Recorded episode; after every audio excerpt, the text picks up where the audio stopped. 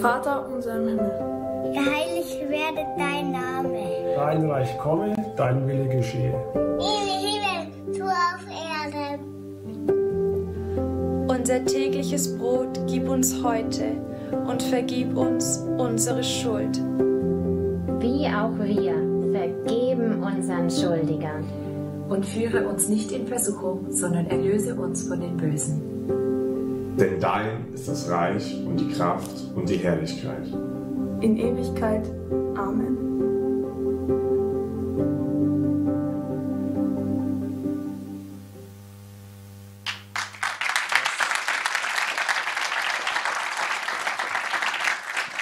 Überleg mal ganz kurz, wie oft hast du wohl schon das Vaterunser gebetet? Also wahrscheinlich habt ihr es irgendwann mal auswendig gelernt in der Schule oder Konfirmationsunterricht oder ähnliches. Und dann betet man das ja immer mal wieder. Manchmal total hirnlos, einfach man rattert es runter, manchmal irgendwie ein bisschen bewusster. Und ich habe gedacht an diese Situation, wo Jesus mit seinen Jüngern redet im Garten Gethsemane und er betet mit seinem Vater und seine Jünger pennen immer ein.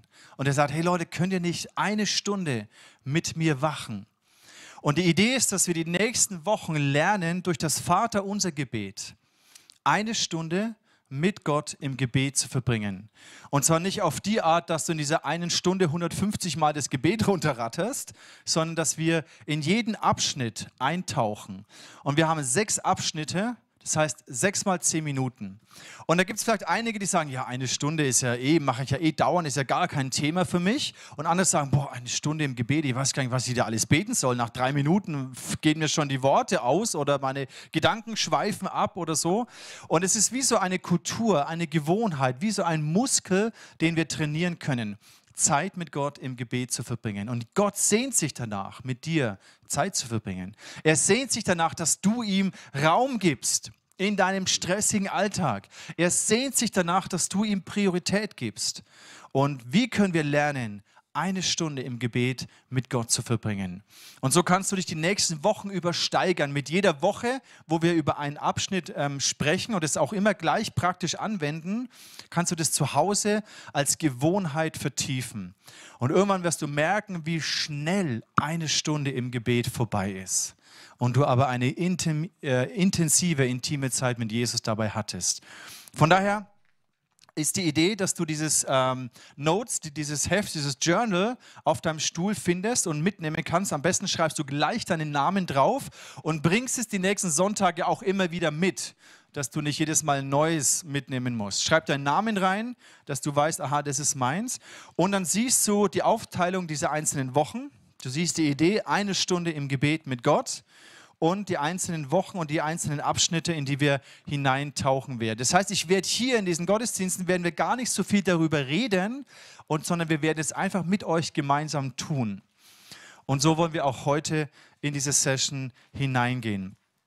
Ich finde es interessant, dass Jesus sagt, bevor er seinen Jüngern dieses Gebet erklärt, er sagt im Matthäus Evangelium Kapitel 6, Vers 6, wenn du beten willst, dann geh in dein Zimmer und schließ die Tür.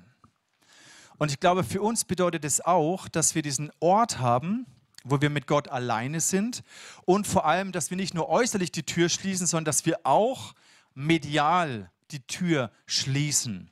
Das heißt, uns abschotten von den medialen Einflüssen unseres Smartphones oder unseres Devices, was wir haben, auch emotional, alles mal alles weglassen, was mich gerade so beschäftigt, auch Gedanken, Sorgen, alles, was so in meinem Kopf drin, einfach mal mich abschotten, die Tür schließen damit ich mit Jesus einen Moment alleine sein kann. Und ich finde es schön, wie es hier beschrieben ist, dass Jesus sagt, bete zu deinem Vater also nicht einfach zu irgendeinem fernen Gott eines Universums, sondern zu deinem Vater. Das heißt, diese ganz persönliche, diese persönliche, intime Beziehung zum Vater, der auch im Verborgenen gegenwärtig ist. Finde ich auch eine schöne, eine schöne Übersetzung aus der neuen Genfer, der im Verborgenen gegenwärtig ist. Häufig spielt sich unser Leben ja größtenteils öffentlich ab. Und häufig sind wir davon angetrieben, möglichst in der Öffentlichkeit gut dazustehen. Nach außen hin zu leuchten und zu strahlen, dass jeder sieht, was für ein tolles Leben ich habe und was für ein toller Mensch ich bin. Stichwort Social Media oder einfach unsere ganze Kultur, wo wir uns darstellen nach außen. Und Gott sagt aber, hey, das eigentliche, Wertvolle und Wunderbare, das findest du nicht nach außen. Der Charakter, der zeigt sich im Verborgenen. Wenn niemand zusieht, wenn niemand dich von außen irgendwie lobt oder dir Anerkennung gibt, im Verborgenen, da ist der Vater gegenwärtig. Und ich finde es auch schön, wie es hier heißt, der Vater, der das Verborgene sieht, wird dich belohnen. Vielleicht geht es dir auch manchmal so, dass du denkst, ich habe eine Gebetszeit mit Gott gehabt oder in der Bibel gelesen, aber irgendwie habe ich jetzt nichts verstanden von dem, was ich lese oder habe Gott nicht so gefühlt oder irgendwie war es jetzt halt so random. Aber Gott belohnt dich. Vielleicht nicht immer mit einem mega Glücksgefühl, so, boah, das war jetzt die beste Worship-Gebetszeit ever. Aber wenn du diese Gewohnheit entwickelst, Gott diesen Raum gibst in deinem Leben, dann wird da, da ist da ein, ein Lohn da, eine Überraschung, etwas, wo Gott dich segnen wird. Ich finde es auch schön im Englischen, wie es heißt, your, your Father who sees what is done in secret. Er sieht es, was du im Verborgenen tust. Und er liebt es, dir zu begegnen. Aber es braucht eben diese geschlossene Tür, dieses im Verborgenen, dieses ruhige Kämmerlein in Anführungszeichen, wo wir uns medial und von allem anderen mal einen Moment der Ruhe gönnen, wo wir uns auf Gott fokussieren können. Und ich glaube, hier ist ein wunderbarer Lohn für uns verborgen. Ich möchte mit, mit euch mal dieses Gebet einfach lesen aus der Luther-Übersetzung. Und dann werden wir in den ersten Abschnitt eintauchen und lernen, wie wir zehn Minuten, wie schnell zehn Minuten vorbei sind in der Gegenwart Gottes, im Gebet mit Gott. Lass uns mal das gemeinsam lesen. Wenn du beten willst, äh, noch eins weiter, darum sollt ihr so beten, sagt Jesus. Unser Vater im Himmel, dein Name werde geheiligt, dein Reich komme und dein Wille geschehe, wie im Himmel, so auf Erden. Unser tägliches Brot gib uns heute und vergib uns unsere Schuld, wie auch wir vergeben unseren Schuldigern. Und führe uns nicht in Versuchung, sondern erlöse uns von dem Bösen. Denn dein ist das Reich und die Kraft und die Herrlichkeit in Ewigkeit. Amen. Wie gesagt, eine Stunde im Gebet mit Gott zu verbringen, bedeutet nicht, das Gebet 150 Mal runterzurattern oder 200 Mal, sondern in jeden einzelnen Abschnitt für 10 Minuten einzutauchen. Und das wollen wir jetzt machen. Der erste Abschnitt ist, Vater unser im Himmel, geheiligt werde dein Name. Und schlag doch dazu dieses Heft auf, auf Seite 4. Du hast auch einen Stift auf deinem Stuhl. Und für den ersten Moment, nimm dir Zeit, dir bewusst zu machen, was es bedeutet, dass Gott dein Vater ist.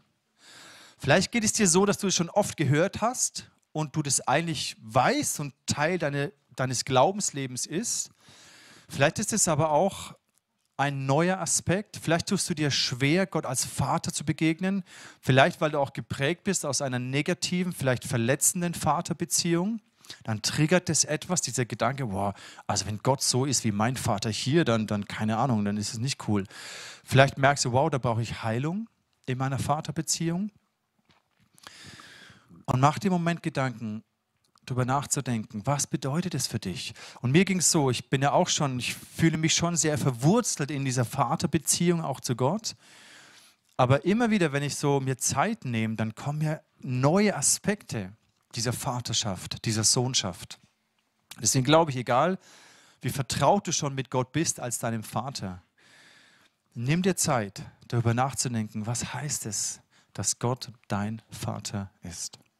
Und dann mach dir gerne Notizen hier in, das, in dein Heft hinein.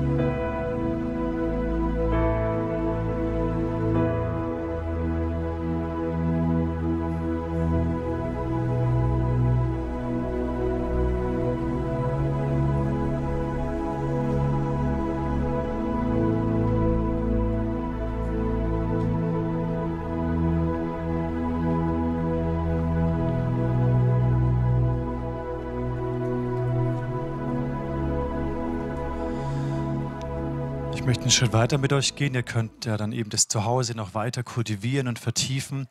Und lasst uns als nächstes uns darüber Gedanken machen, was der Name Gottes für dich ganz persönlich bedeutet. Geheiligt werde sein Name.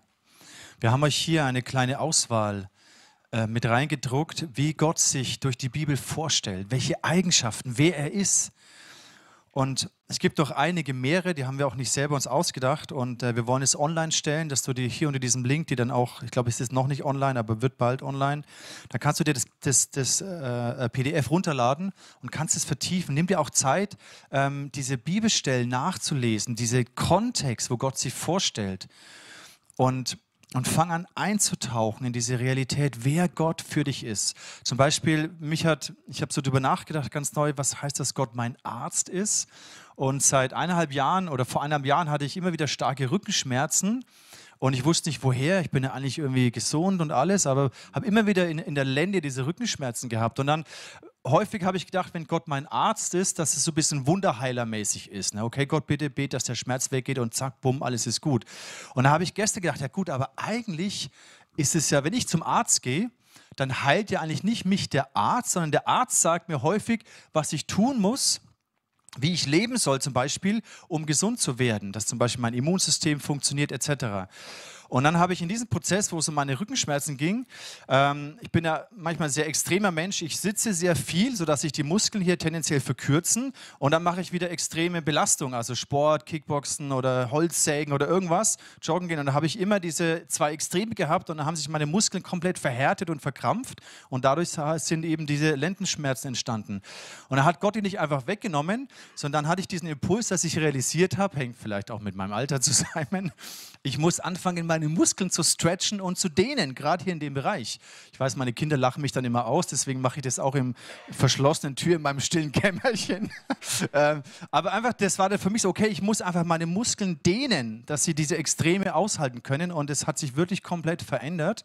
Und es war für mich so, aha, der Arzt macht nicht nur immer Wunderheilung oder gibt dir eine Tablette, sondern er sagt dir auch manchmal, wie du leben sollst und was du tun sollst, damit dein Körper es ihm wieder gut geht.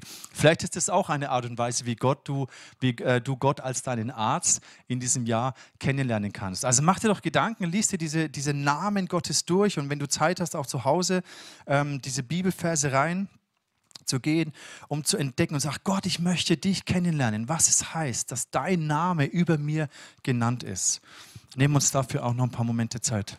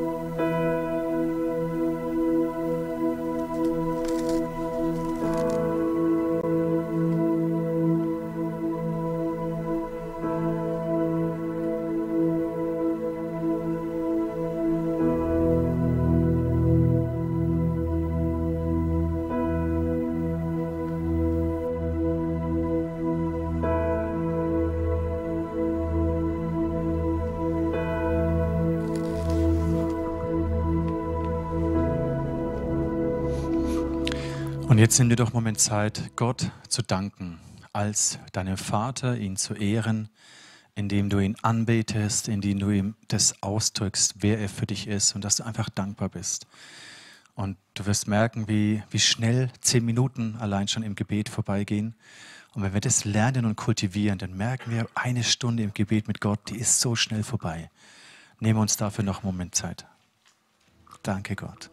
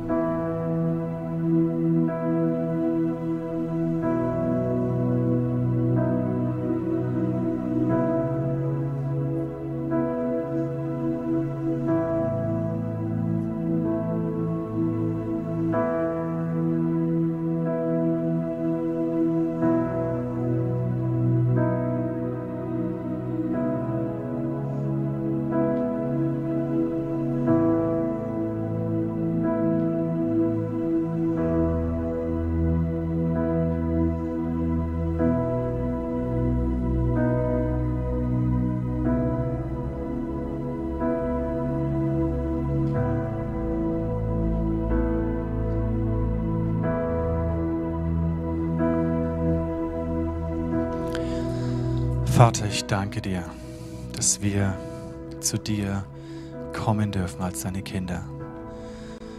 Dass du mit offenen Armen dastehst. Was für ein Vorrecht, dass wir Gemeinschaft haben dürfen mit dem Schöpfer dieses Universums. Danke, dass wir durch dich Heimat haben. Danke, dass wir durch dich Zugehörigkeit haben, Familie haben. Geborgenheit bei dir. Und Heiliger Geist, ich bitte dich für dieses Jahr, für diese nächsten Wochen, Monate und für dieses ganze Jahr, dass wir, dass du uns hilfst, dass wir Raum kreieren für Zeit mit Gott. Und dass unsere Kultur im Verborgenen bei dir zu sein, dass die stark wird, dass da unsere Wurzeln tief gehen.